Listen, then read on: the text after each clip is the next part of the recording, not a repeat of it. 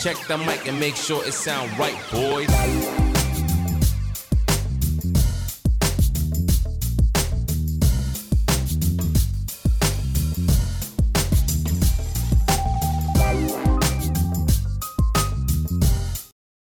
Hola, yo me llamo Gerardo Olmos. Este es mi nuevo podcast para sumarme a la cantidad inmensa de gente que tiene podcast ahorita.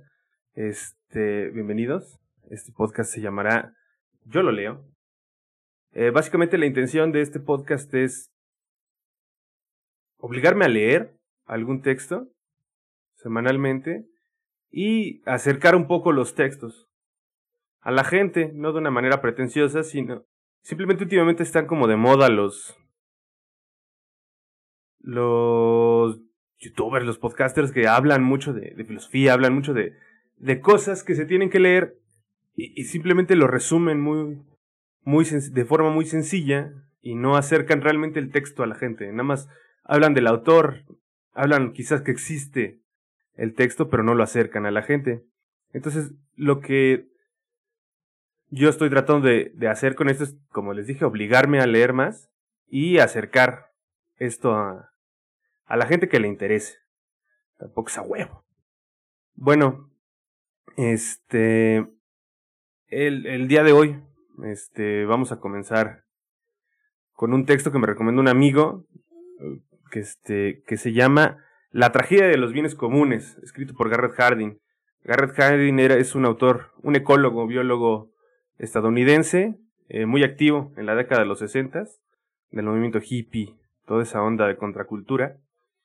Y realizó este texto que fue muy impactante para la, la, economía política o la economía, la ecología, la economía ecológica. Ese es el, término correcto, la economía ecológica.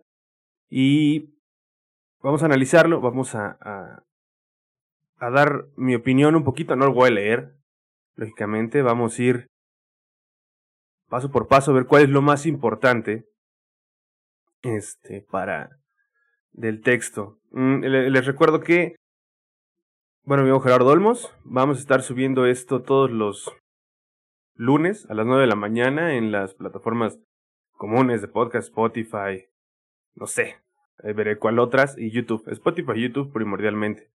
Eh, espero que, que, les agrade y pues vamos a acompañarnos con esto que es la tragedia de los bienes comunes. Acompáñenos con esto que es la tragedia de los bienes comunes. Mejor dicho, Esperemos a ver qué tal sale este episodio. Esperemos les guste. Y bueno, eh, como dije, la, tragedia de los bienes comunes es un texto que se escribió ya, escribió en 1968 Garrett Hardin, un, un biólogo americano. Y su texto empieza citando un artículo escrito sobre la guerra nuclear que escribieron Weisner y York eh, en el que ellos nombran la carrera armamentista o, denominan o piensan sobre la carrera armamentista que es un es un problema que no tiene una solución técnica. ¿A qué se refiere con esto? Que, que por más que nosotros le pensemos, no hay una forma de detenerla más que los que la están haciendo la detengan y punto. No hay cómo detenerlas de forma técnica. Sino quiero entender que es una forma más una forma moral, por así decirlo, malamente, pero una forma, solo se puede tener de forma moral. Esta, este, esta semilla es el, primer párrafo del todo el texto, lo que hace es sembrar algo que es muy importante para Harding, que es cuando no hay soluciones técnicas para un problema. Posteriormente, eh, Harding ahonda más en esto y llega a, que, que los, los problemas sin solución técnica son problemas muy importantes. O sea, se tiene que hablar. Son temas que se tienen que hablar. Problemas de, sin discusión técnica que se tienen que hablar. Un ejemplo que da es, se puede ganar el juego del gato. Y lo que, el ejemplo que se da en teoría de juegos es que nadie puede ganar el juego del gato realmente Si tú conoces completamente el juego y lo dominas, y tu oponente lo domina al 100%, el juego del gato también, no hay forma que lo ganen. Nadie puede ganar porque los dos son muy buenos. Ese es un problema sin solución técnica. La única forma de ganar es que uno sea mejor que el otro. Y bueno, eh, enuncia en el párrafo que sigue de forma muy clara. Dice, mi tesis es que el problema poblacional, tal como se concibe tradicionalmente, es un miembro de la clase de problemas sin solución técnica.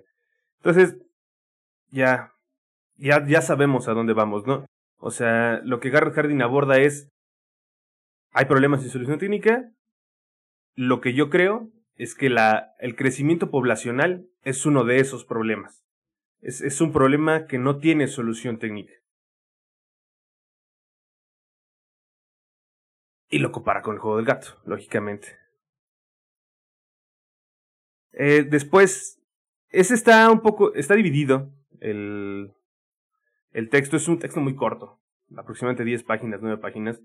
Y él lo divide como que en,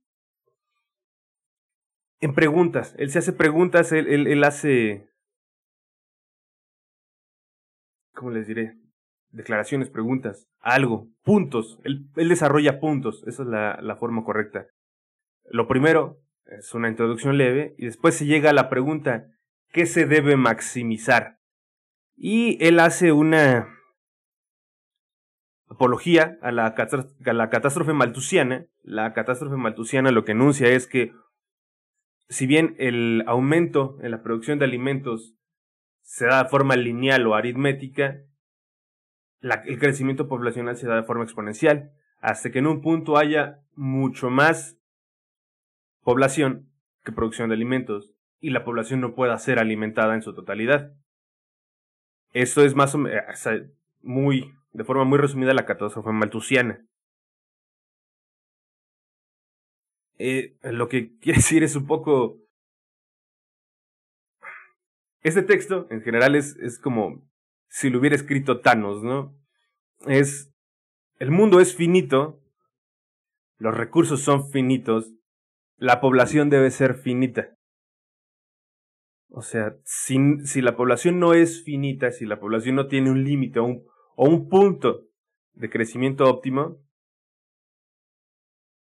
un, un, el que la velocidad de crecimiento sea cero, mejor dicho, que se mueran la misma cantidad de personas que las que nacen, no, no vamos a llegar a un óptimo poblacional. Porque vamos a acabar con los recursos también aborda un punto de, o sea, sí, no alcanza, pero ¿por qué no nos vamos al espacio?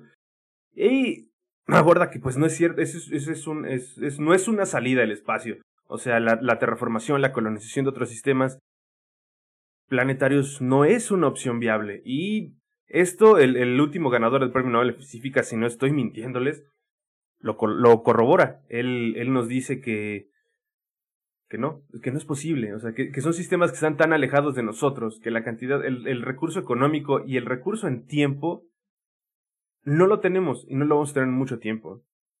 Si a nuestra Tierra le quedan 100 años de vida, por así decirlo, nos vamos a tardar 200 en llegar a otro y no va a ser una solución. No es como Interstellar. Y, pues sí, e, el,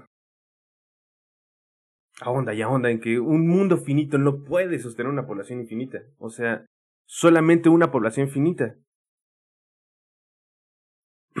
Dice que, bueno, un hecho conocido en la biología es que un, un ser vivo para vivir necesita energía, pero necesita dos tipos de energía.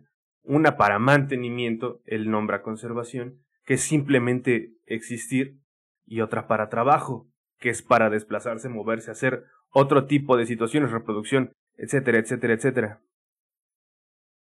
Por lo tanto, dice que si la meta es maximizar la población, entonces tienes que lograr que las personas no gasten energía en trabajo, solo en mantenimiento, porque si no se está desperdiciando. Él, él, él, denomina trabajo como casi cualquier tipo de esparcimiento.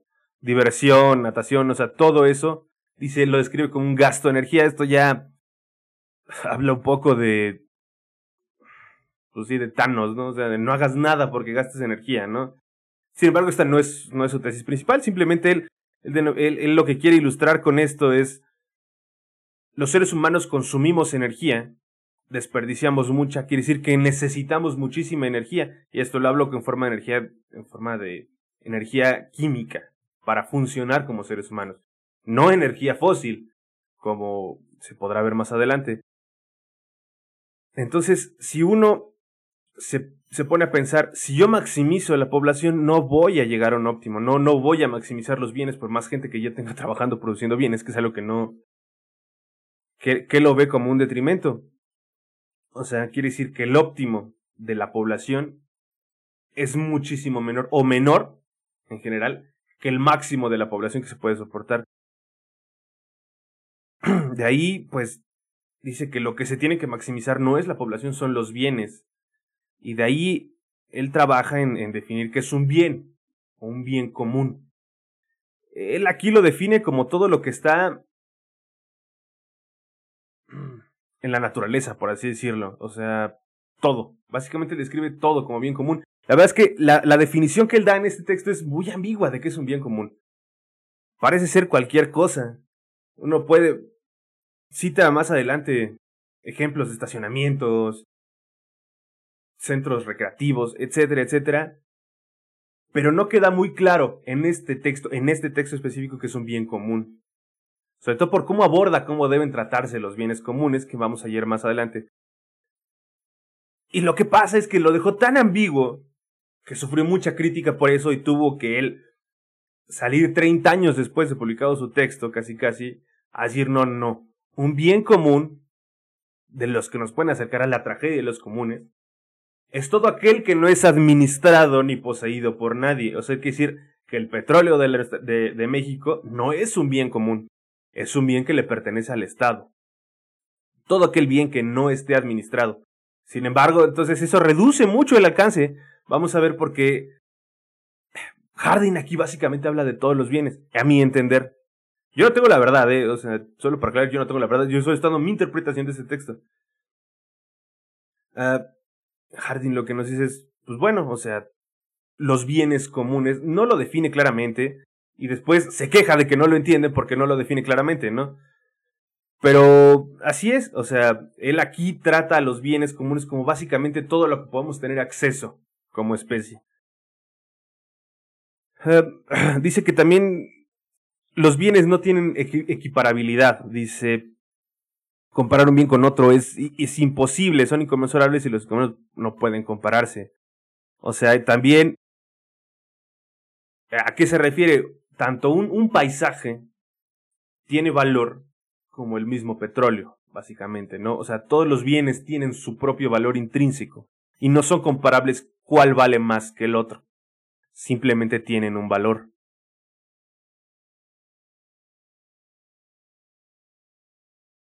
dice, bueno, y este problema que tenemos, ¿alguien lo ha solucionado ya? O sea, alguien se ha puesto a pensar y básicamente dice que no. O sea, ningún, ningún grupo de humanos ha logrado solventar este problema. Pero también, de nuevo, cae presa de sus prejuicios. Este señor es, es un hombre tejano, blanco, de los sesentas que tiene varias acusaciones de ser un, supremacista blanco, un, elitista americano, eh, que tuvo, mejor dicho, porque él se suicidó con su esposa, era un, un hombre pro-choice, pro-eutanasia, por eso no sé si es pro-choice, o sea, pro-eutanasia, que cada quien es libre de morir cuando tenga que morir. Bien, él, este hombre tiene una fijación de que hay gente que debe vivir y no debe, y debe morir, este, también. Entonces sí hay algunas, algunos prejuicios imbuidos en este texto. Eh, después, después de este texto vino una señora que se llama Ostrom, que ganó un premio Nobel, demostrando que hay grupos que han solucionado este tipo de, de problemas. No voy a ahondar mucho en la tesis de, Ostrom, pero lo, lo rebate. O sea, dice, sí, sí, se han logrado organizar, aunque también hay un punto de que lo único que hace es extender. extender el tiempo de vida de los recursos. Después, seguimos con sus prejuicios un poco, es que él habla mucho, él, él es pues de, esa banda que criminaliza la pobreza y dice que dice un hecho, es un hecho. No, no es una mentira. Viene redactado desde el prejuicio, pero es un hecho. Dice que la, la pobreza no es un no va en detrimento del crecimiento poblacional. Algo que hemos observado claramente en nuestra sociedad. Y que las tasas de mayor crecimiento en el mundo son de países pobres. Hice una comparación. Pues evidentemente la tasa de crecimiento poblacional de México es mayor que la de Estados Unidos. La tasa de crecimiento de Ghana es mayor que la de Inglaterra, Estados Unidos. Entre más pobre es el país, es, mayor la tasa de crecimiento poblacional que van del punto 6 al 2%, por ejemplo. Actualmente. pero en, en, las épocas de Harding estas tasas de crecimiento eran mucho más elevadas que ahora, porque si estas tasas de, crecimiento han ido decayendo. También en los países pobres cada vez la tasa de crecimiento poblacional es menor. Va deteniéndose la tasa de crecimiento poblacional en el mundo. Va, va ralentizándose, no deteniéndose. Entonces, es un punto válido, es cierto que en, la vida prospera en la pobreza de una forma un poco irónica. Pero esta tendencia va cambiando. O sea, en general, bueno, no la tendencia de que la pobreza, pero sí, en general, el mundo, la población cada vez crece menos. Después, él, al leer el texto, no, no se podría entender tan fácilmente cuál es su postura ante el capitalismo, porque cita a Adam Smith. Adam Smith, como sabemos, es el padre del capitalismo, o como no sabemos, Adam Smith es el padre del capitalismo. Y Adam Smith tenía una tesis que decía que todo se guiaba por una mano invisible. Quiere decir que si yo como individuo estoy buscando mi bienestar, voy a estar buscando el bienestar también de mi comunidad. Lo cual Harding destroza y dice, no es cierto, uno como individuo solo busca su satisfacción individual, no el de la comunidad. Y cita también que pues eh, la mano invisible de Adam Smith que dice que todo se va a regular y todo va a salir bien. Básicamente. Entonces pasa el texto y... Y lo que él dice es... Todo se va a regular, pero no se regula. Básicamente, no se regula todo por sí solo y... Y aquí él, él cita un poco a, la libertad, al libertarismo, mejor dicho, que viene con, con el capitalismo, y lo, lo critica diciendo, sí, somos libres para todo, hasta para reproducirnos sin, sin medida. O sea, y cree que, eh, eh, eh, bueno, en teoría lo que dice el capitalismo es que incluso nosotros mismos regularemos nuestra reproducción, lo cual puede que ocurra, puede que no ocurra hay casos, bueno, las partes altas de la, alta sociedad, por así decirlo, mal dicho. Los fifís regulan su reproducción en algunos casos, sobre todo, yo diría que la clase media no se reproduce tan fácilmente como las clases bajas o incluso clases altas que son familias grandísimas. Eh, sí hay una cierta forma en la que el capitalismo nos ayuda a regular, pero también hay otras en las que no lo que hace Garrett Harding en general todos sus textos es generalizar, creer que todos somos, que porque somos una sola especie o una misma especie, tenemos una mentalidad como de colmena, lo cual no comparto. Cada caso es muy específico, muy individual. Y bueno, el, en el siguiente idea que desarrolla, que es la tragedia de la libertad sobre los recursos comunes, primero empieza diciéndonos ¿Qué es una tragedia? La, él usa la definición del filósofo que se llama Whitehead, la verdad no lo he leído, que dice que la esencia de la tragedia no es la tristeza, reside en la solemnidad despiadada del resolver de las cosas. Y continúa con la inevitabilidad del destino solamente en términos de la vida humana.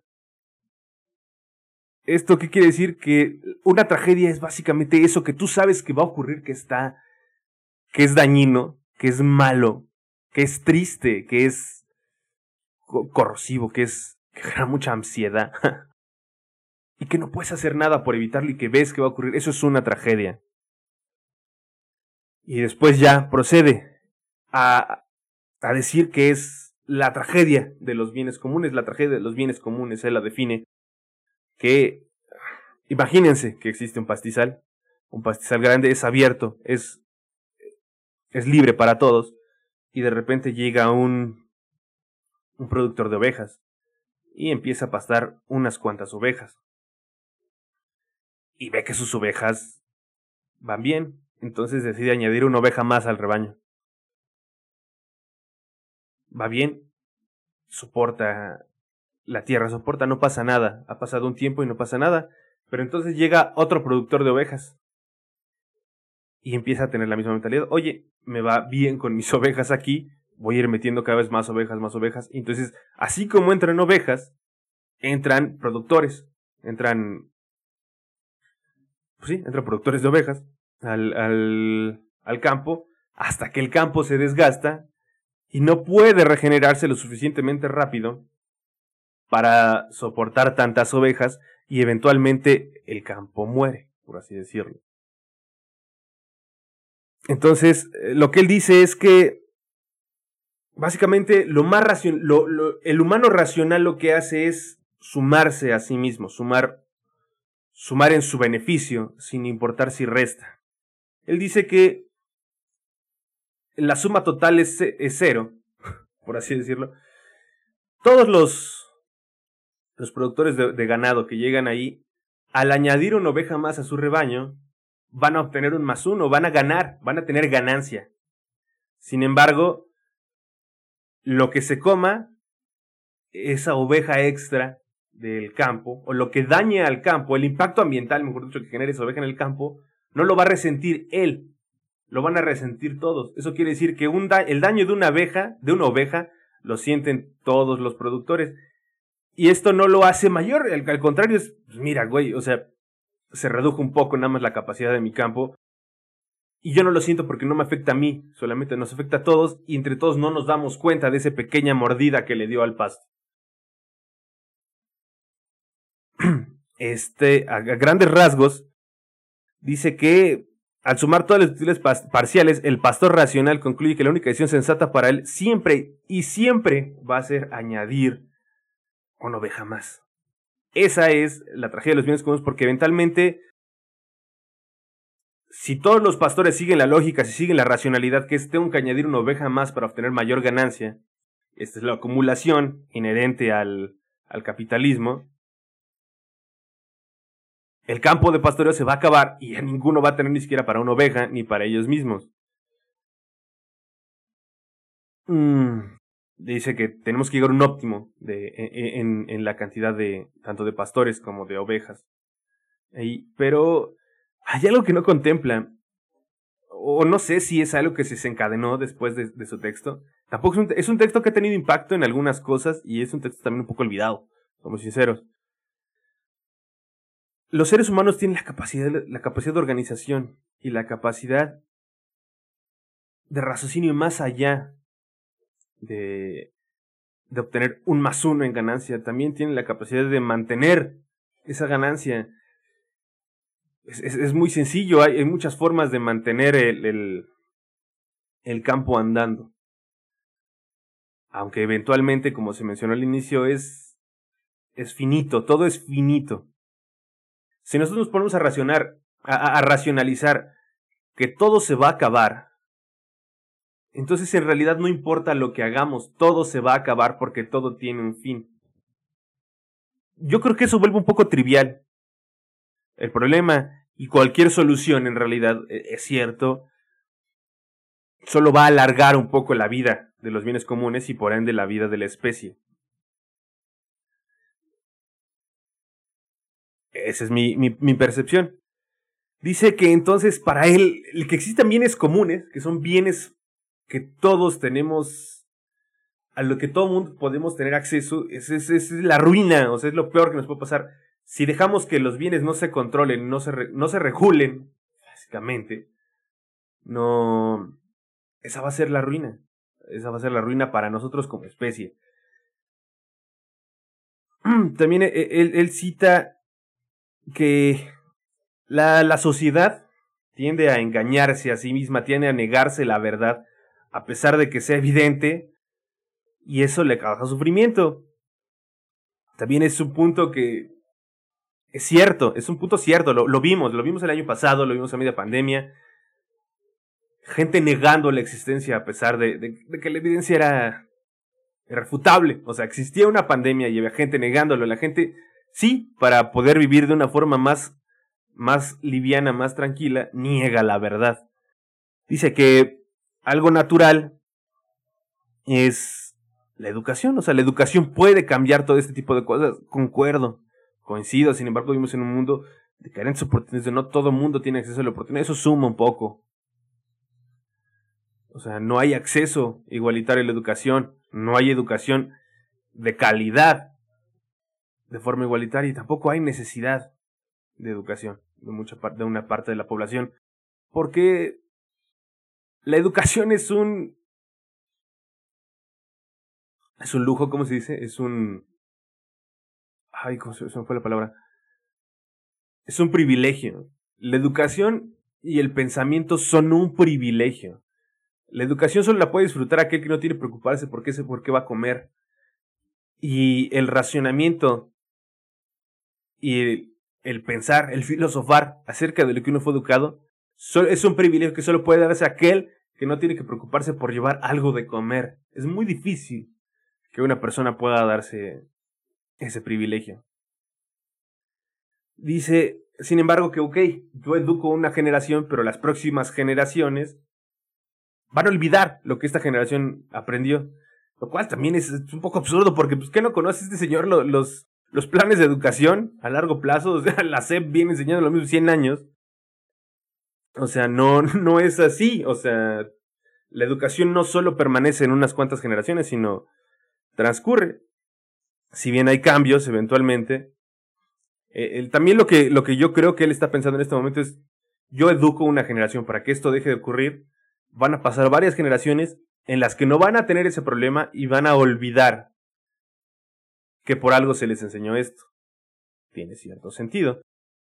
Y él hace un, un este, pone un ejemplo de Massachusetts, en, dice hace pocos años, o sea, hace un chico de años, pues hace pocos años para cuando él escribió el texto, hace pocos años en Leominster, Massachusetts, este, iba a haber elecciones, iba a ser Navidad, iba a haber, se acababa de abrir una plaza comercial, iba a ser Navidad, y pues las plazas comerciales tienen, pues tienen su, su cobro, sus, tarifas de cobro por estacionarse, en, en los estacionamientos, obviamente.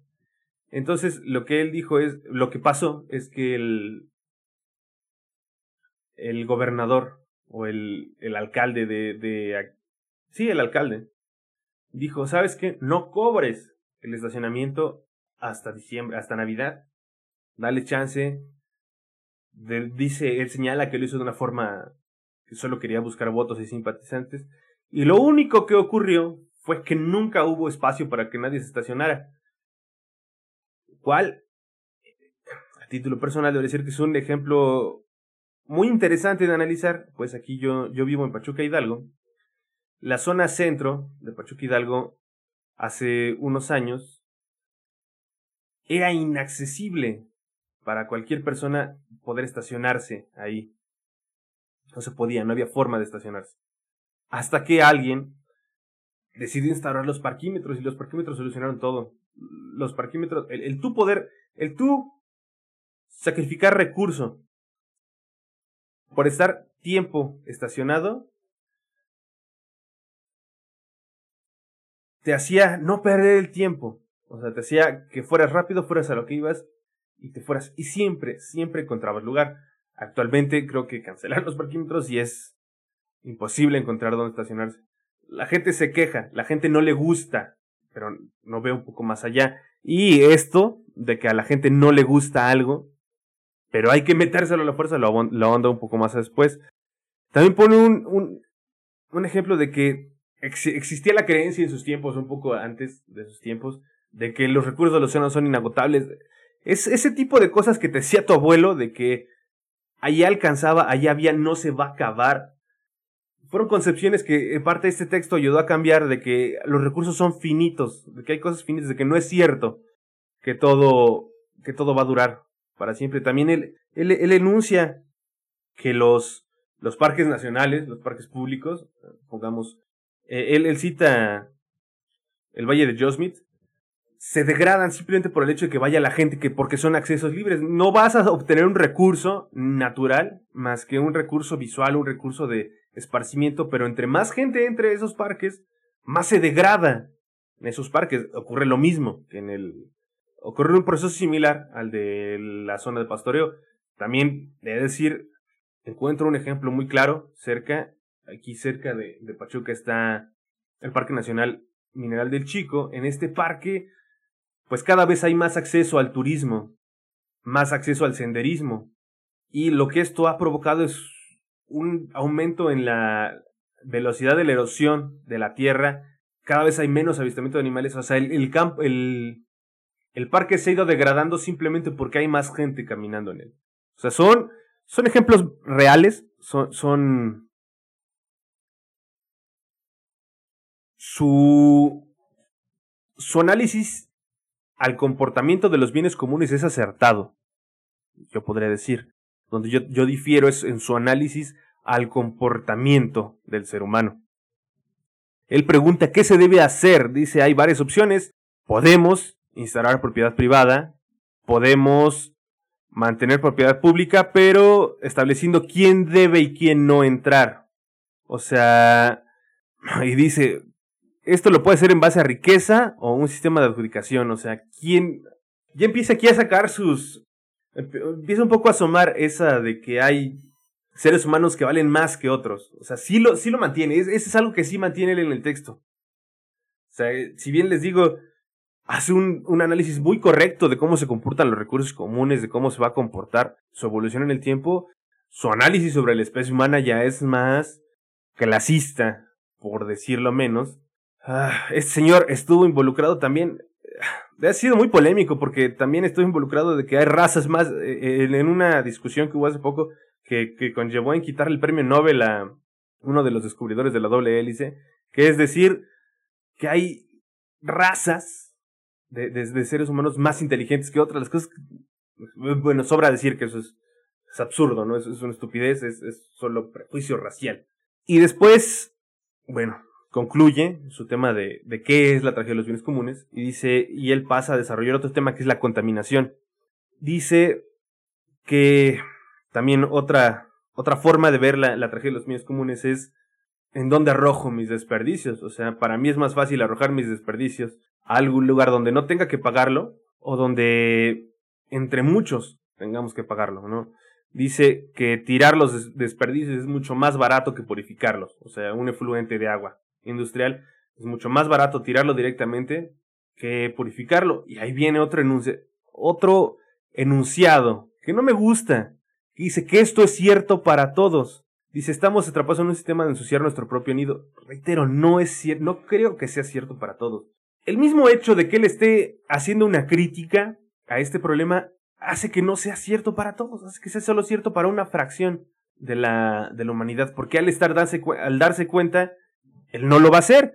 Y hasta donde sé, él fue muy congruente con su obra. Era una persona que, que una persona que vivía de una forma muy sustentable. Eh, su estilo de vida él y su esposa fueron muy hippies, por así decirlo, pero no, o sea, vivían de una forma muy sustentable. Muy, muy, muy sustentable. Entonces quiere decir que no es, no es cierto para todos, ya que él mismo no está cayendo en eso.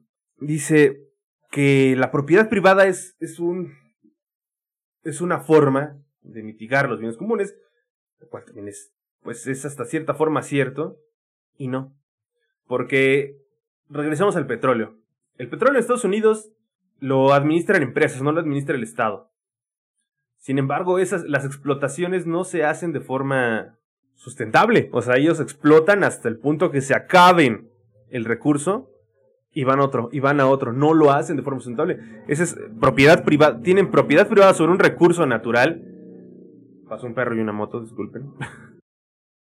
y no lo administran de forma adecuada. O sea, la propiedad privada funciona en algunos casos, reitero, él generaliza muchísimo. Y entonces, él, él también hace una apología. Bueno, si la, la, la, la propiedad privada me ayuda, pero ¿qué pasa con el aire? ¿Qué pasa con el agua? ¿Qué pasa con todos esos recursos que no se pueden cercar?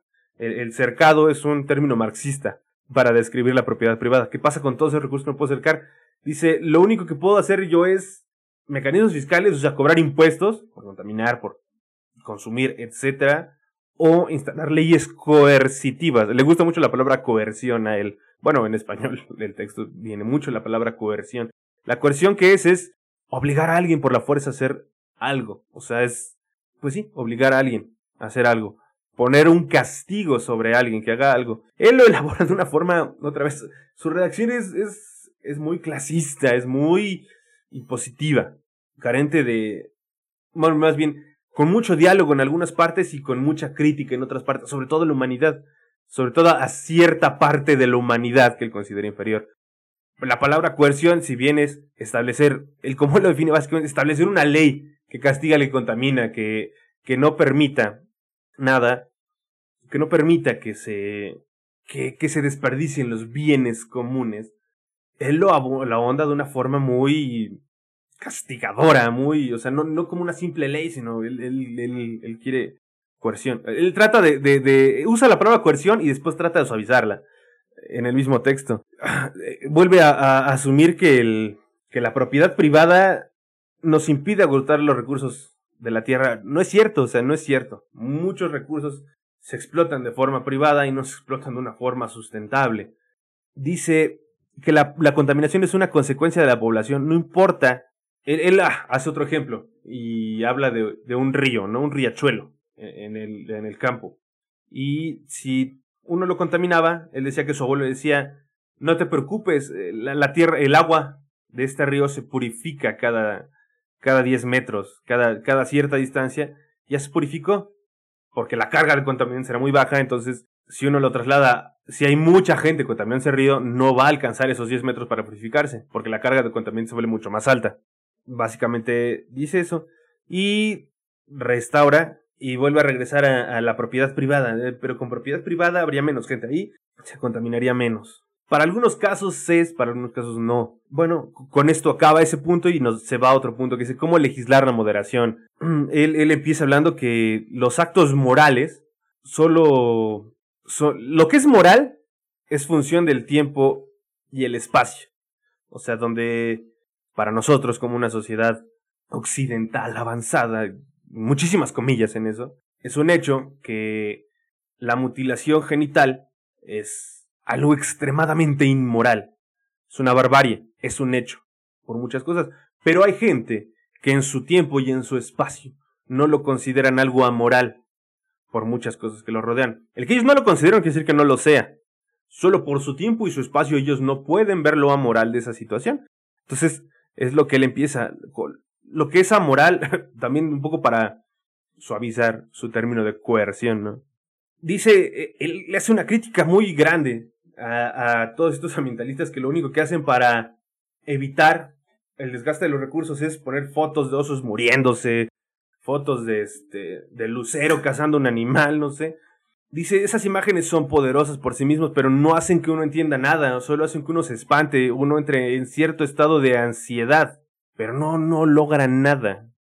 Esas fotos no sirven. Lo que se necesitan son leyes.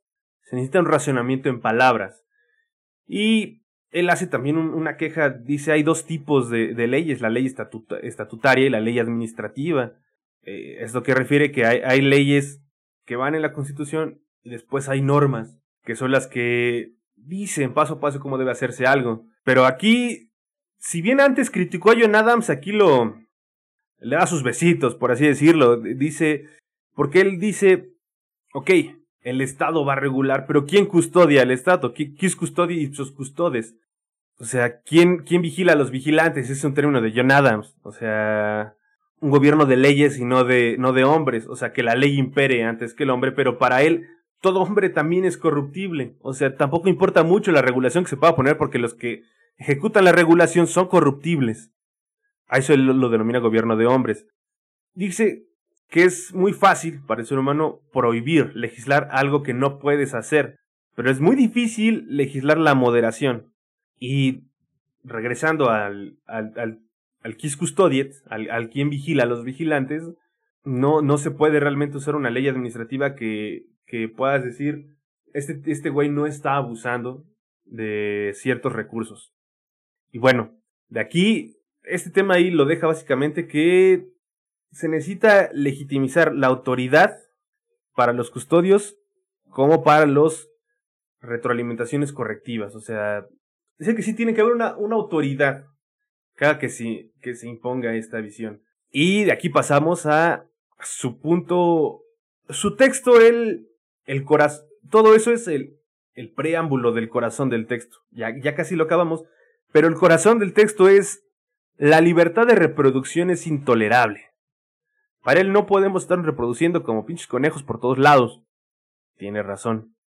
La, para él la tragedia de los bienes comunes se relaciona directamente con los problemas poblacionales. O sea, si el mundo fuera, él pone un ejemplo muy extraño, pero bueno, perro come perro, si la frase perro come perro fuera real, no había ningún problema con el crecimiento poblacional. El número de hijos de una familia no sería de asunto público, porque los, los padres que, las familias que se crecieran de forma escandalosa, él dice, tendrían menos descendientes que más, o sea, porque habría más competencia por los recursos, porque básicamente es que se matarían entre ellos, o sea, pero vivimos en un mundo en el que perro no come perro, aunque parezca en, otros momentos que sí. Cita a, a, a, otro biólogo que es David Lack, que dice que, que existe retroiluminación negativa en contra de en la fecundación de los pájaros, dice, pero los hombres no somos pájaros y no hemos sido pájaros. Si hay poblaciones, si hay especies que regulan su crecimiento, por ejemplo las bacterias usan algo que se llama quorum sensing, que es liberar de forma muy burda toxinas al sistema en el que están creciendo, que no van a permitir que la, la población crezca de un punto. O sea, van a limitar su crecimiento debido a las toxinas que ellos excretan. Cuando esas toxinas que ellos excretan alcanzan una cierta concentración, una, alcanzan una cierta concentración en el medio en el que están, la población deja de crecer. Entra en un estado de mantenimiento, como quería como, como dice Garrett Hardy, que debemos estar. Él dice que si las familias humanas dependieran únicamente de los recursos que tienen, los hijos de los padres que no prevén cómo mantener y sostener a sus hijos morirían. Y ese sería el propio castigo de la, de la irresponsabilidad en la reproducción. Dice que, sin embargo, esto no ocurre así, porque estamos muy familiarizamos, estamos muy amarrados con el sistema de bienestar, con el bienestar. O sea, nosotros tenemos una fijación muy grande con estar bien, con vivir bien. Entonces, demnos, ¿no? O sea, malditos de nosotros que queremos solo vivir bien. Y dice que, que en realidad también no es solo que queramos vivir bien, sino que hay algo que es la Carta de los Derechos Humanos de la ONU que evita que el Estado regule la...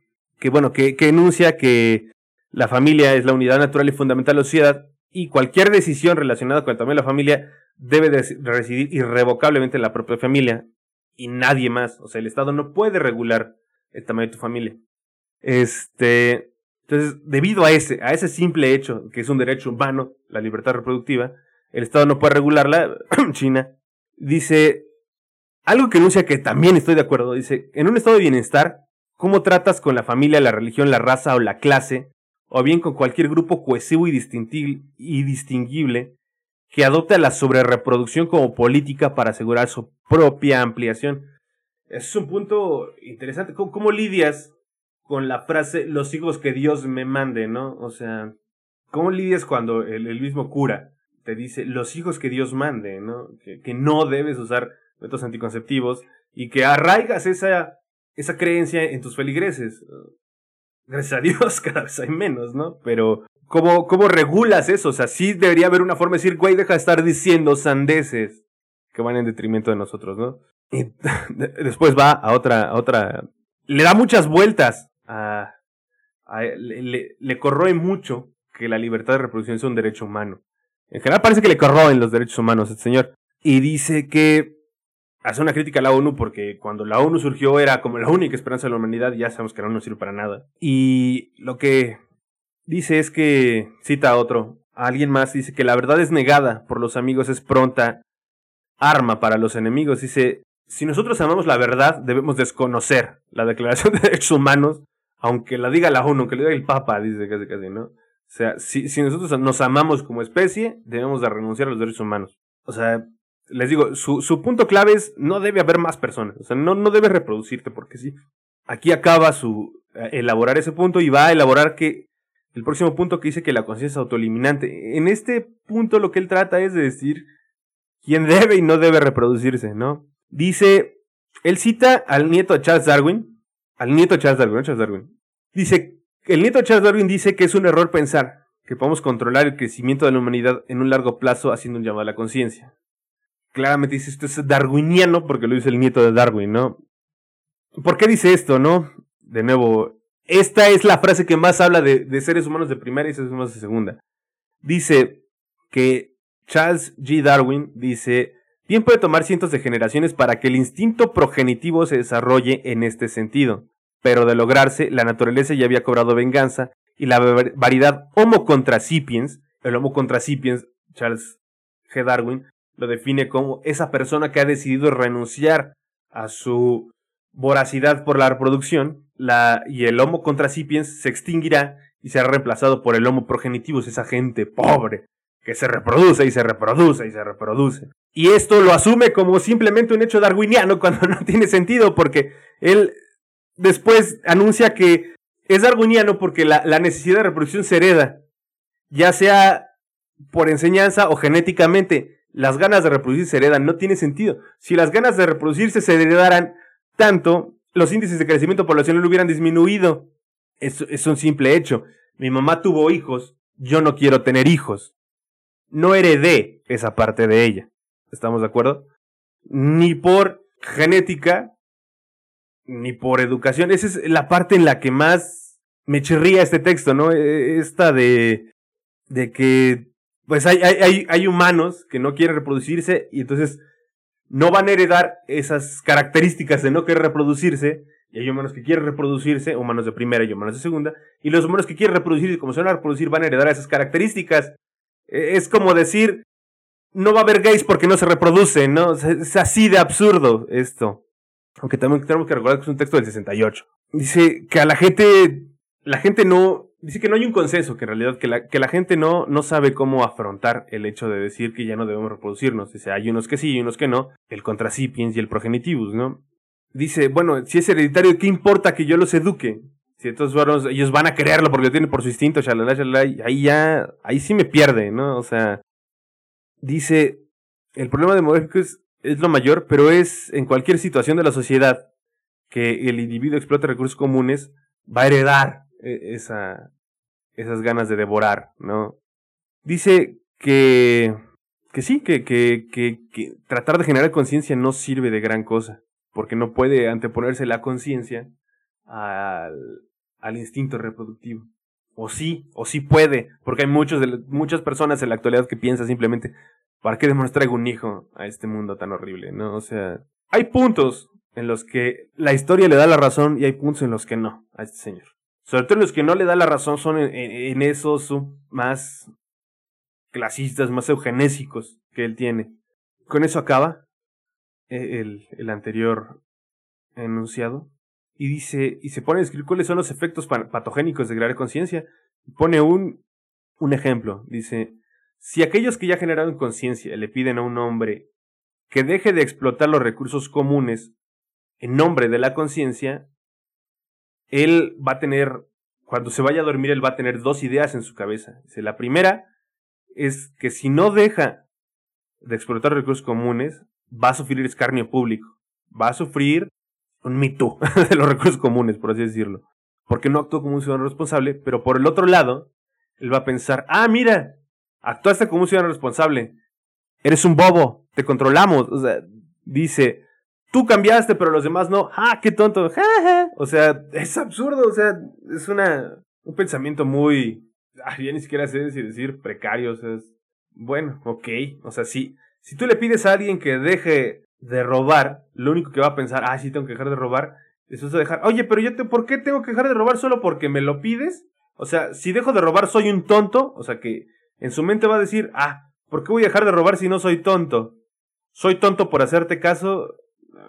Suena demasiado extraño, o sea, ni, siquiera sé cómo abordar esa, esa parte. Ese güey es un absurdo, no puedes nada más tener esos dos tipos de pensamientos. una persona no puede pensar solamente esas dos cosas cuando le pidan que deje de explotar recursos. Dice, entonces la conciencia no sirve de nada. Dice, cita, o sea, si la conciencia sirviera de algo, algún presidente le hubiera ignorado a los sindicatos para evitar que pidan más salarios, que evitan que pidan un alza de salarios, malditos sindicatos, porque quieren que los trabajadores ganen más, o para regular los precios, ah, pero bendito capitalismo, ¿no? De acero.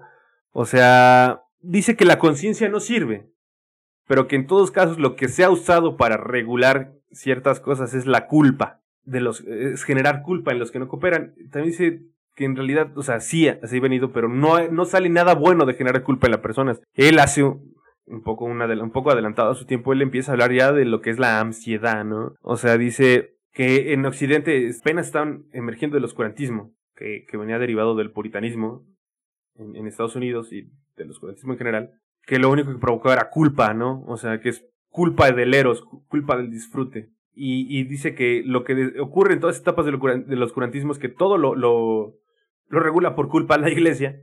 Y lo único que hace es provocar ansiedad en el individuo. Y uno puede creer que en ciertos casos es, es bueno, es deseable generar esa ansiedad en el individuo, pero en realidad, como anunció, nunca ha, ha venido nada bueno de la culpa. Y dice, si tratamos de apelar a un manejo responsable, eh, la, responsabilidad sin sanciones no tiene ningún sentido.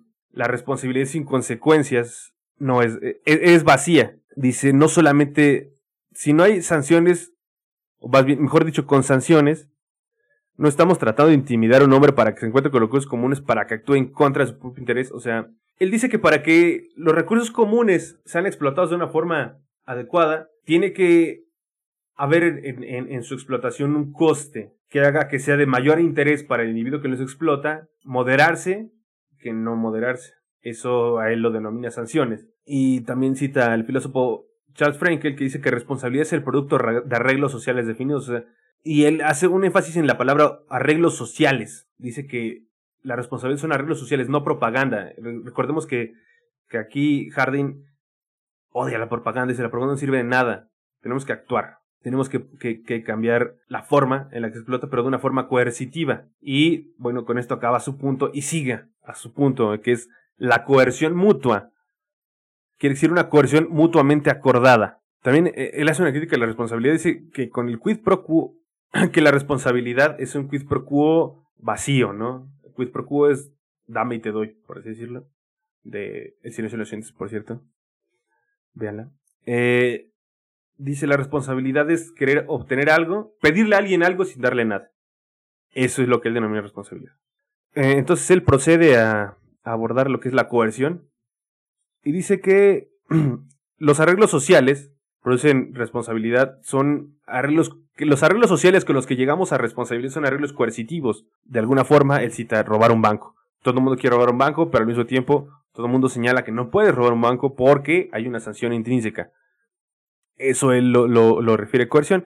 Y dice que en cualquier caso, tanto evitando robar un banco, tanto legislando para no robar un banco como legislando para el, aprovechamiento de los recursos comunes, siempre, siempre, siempre, siempre vamos a infligir la libertad de quien sea. Es un hecho. También se hace responsable y es consciente, pero como si no tenemos, para él no hay otra salida.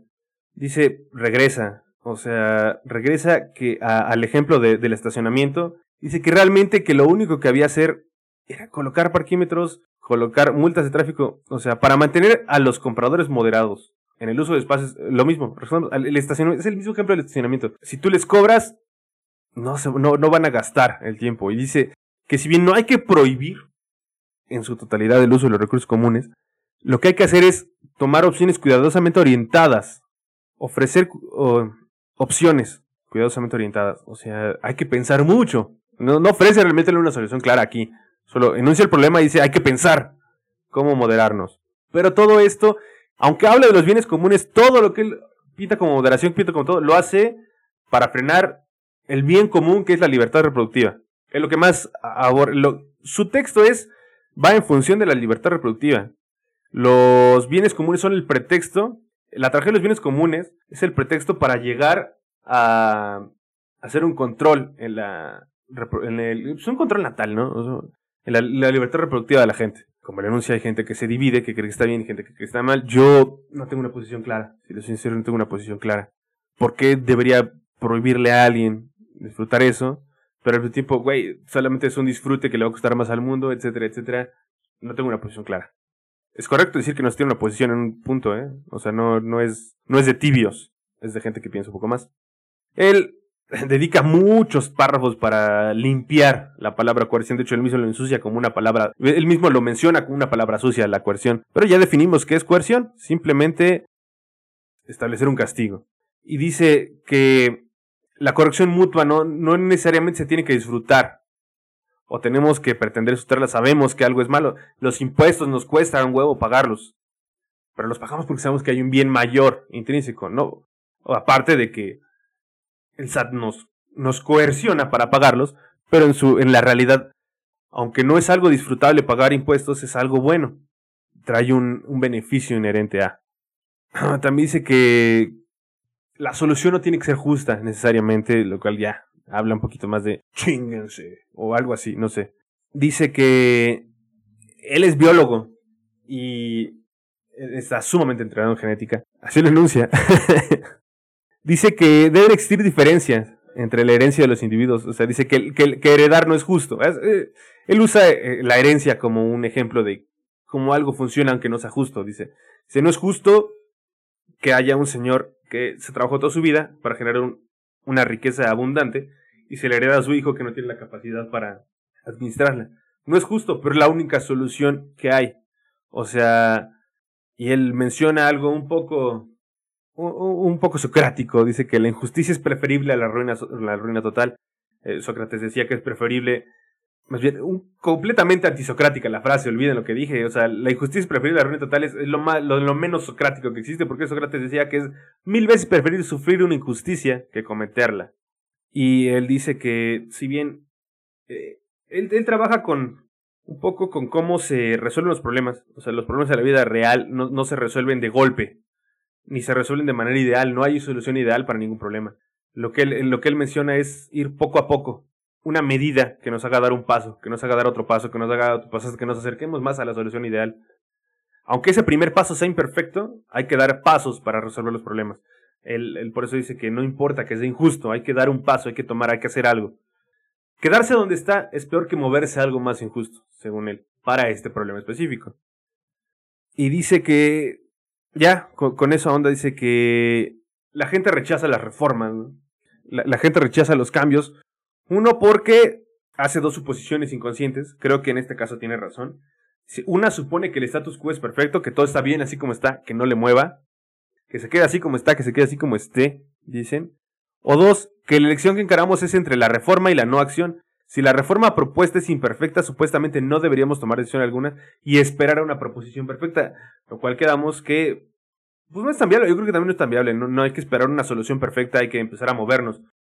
Yo creo que una buena forma de, de enunciar, el, de hacer una analogía entre la solución de problemas y el mismo, la misma tragedia de los bienes comunes es que no importa qué hagamos, todo va a tener una huella ecológica, todo va a tener un impacto ambiental. Lo mismo para solucionar problemas. No importa hacia dónde nos movamos, siempre va a haber un sector que no va a estar bien. Pero hay que movernos a intentar mejorar. Eso es un buen análisis. Y acá, pues bueno, en la los no importa que hagamos, o sea, reitero, creo que es un problema un poco trivial porque no vamos a poder hacer nada para evitarlo, o sea, es finito. Y es y, y como les digo, toda acción humana tiene un impacto ambiental y los proyectos ambientales son acumulativos, sobre todo a poblaciones altas. No hay forma este problema específico no hay forma de detenerlo. O sea, sí tiene razón decir que es un problema que no tiene solución técnica. Y bueno, pasa a la, a la, a la última parte que es reconocer la necesidad. El reconocimiento de la necesidad. Dice, los recursos comunes son justificados solamente bajo condiciones de baja, baja densidad poblacional. Puede que, puede que sea cierto. Y dice que tenemos que abandonar recursos comunes. Tenemos más bien que se ha abandonado los recursos comunes en algunas partes. En algún momento sé que el primer abandono de los recursos comunes es el cercado de tierras de cultivo y áreas de pastoreo, caza y pesca. O sea, básicamente el tú tener tu ranchito, estás renunciando a los bienes comunes porque ya ese bien que está ahí no es de todos, es tuyo. Y tú verás cómo o no mantenerlo andando. Dice que otra forma en la que hemos renunciado a los bienes comunes es designando áreas para deposición de basura, no depositándola donde sea. Y dice que si bien esto ha ido avanzando, en esos momentos no era tan, tan ampliamente bien visto. dice también que él, él, regresa a que si bien hemos hecho muchos avances al restringir los bienes comunes, no hemos hecho avances en, en, en un absurdo que es la, el disfrute.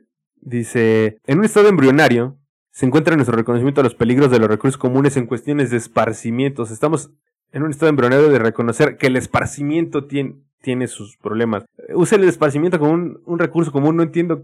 Bueno, lo enuncia, después dice que para él la contaminación auditiva, la contaminación visual es este es algo muy fuerte, ¿no? Eso me acuerdo que me lo decían en la primaria, pero ya no, no he vuelto a ver nada sobre contaminación auditiva y contaminación visual. A lo mejor alguien me, dirá que estoy pendejo, pero en este caso si no pues no, lo siento trivial, lo siento absurdo, dice, ser un consumidor siempre es asaltado por por música demencial sin su consentimiento. Bueno, lo he vivido en la combi, ¿no?